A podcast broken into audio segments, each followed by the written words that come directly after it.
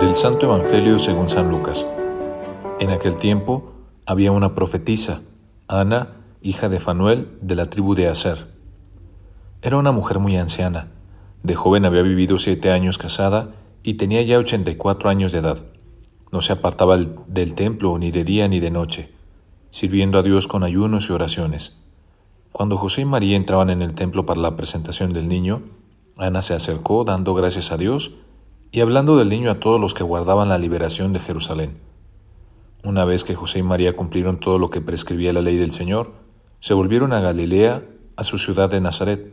El niño iba creciendo y fortaleciéndose, se llenaba de sabiduría y la gracia de Dios estaba con él. Palabra del Señor.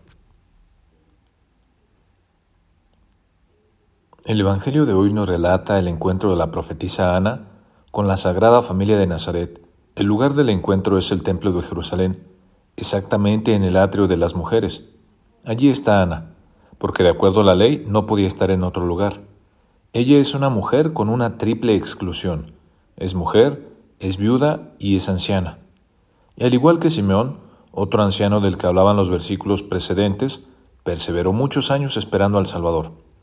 Por eso es que Ana sabe leer los signos de los tiempos y descubre la mano de Dios en la historia y en la cotidianidad de los que visitan el templo.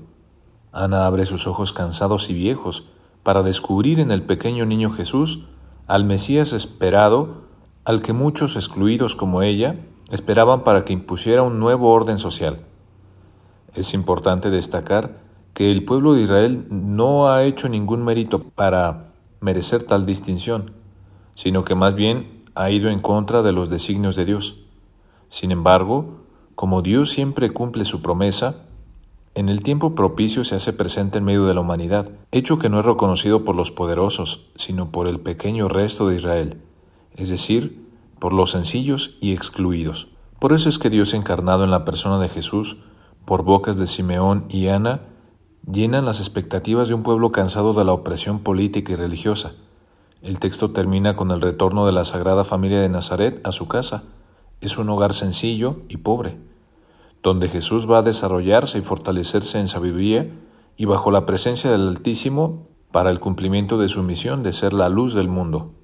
Y es que Cristo es sin duda la luz que ilumina a los hombres, pero también en otros momentos la que los ciega y los deja desconcertados. Es señal que divide a los hombres, pero los que se ponen en contra no siempre son los malos, pues hay malos que en un principio están en contra de Cristo, pero después reconocen sus maldades y sus pecados y finalmente hacen una enmienda de vida. Y hay buenos que su autosuficiencia de creerse impolutos y predestinados no los dejan hacer nada por sus semejantes y solo se dedican a juzgar y a mirar con indiferencia lo que a su modo de ver está perdido y condenado, y por eso nunca llegan a configurarse con Cristo. La palabra se ha hecho carne para fortalecer la esperanza de un pueblo oprimido por todas las plagas surgidas desde los distintos ámbitos del quehacer humano, tanto social, político, económico y religioso, y lo hace por el amor supremo que Dios le tiene al hombre, que lo ha creado para ser feliz y para que disfrute en igualdad de condiciones de toda la maravilla de su creación, gesto que lamentablemente es roto por la violencia del hombre contra la mujer, violencia que produce las guerras, la trata de personas, la explotación o una pandemia como la que vivimos hace unos años, y que tienen su origen en el distanciamiento del hombre a los designios de Dios, lo que nos hace oscurecer el horizonte de nuestra existencia, por lo que ponemos en duda la tan ansiada solución a estos múltiples problemas que estamos confrontando. Por eso es que necesitamos tener un corazón como el de José, María, Zacarías, Isabel, Ana y Simeón, personas del pueblo llano como tú y como yo, que solo tuvieron la fe y la esperanza de que Dios siempre cumple su promesa, y es que esa es nuestra mayor fortaleza, para seguir perseverando en la búsqueda de la verdad que es Cristo Jesús. Señor Jesús, fortalece nuestra fe y nuestra capacidad de discernimiento para reconocer en cada momento de nuestra vida tu presencia amorosa en la que nos animas a seguir luchando por un nuevo orden social, un nuevo mundo terrenal.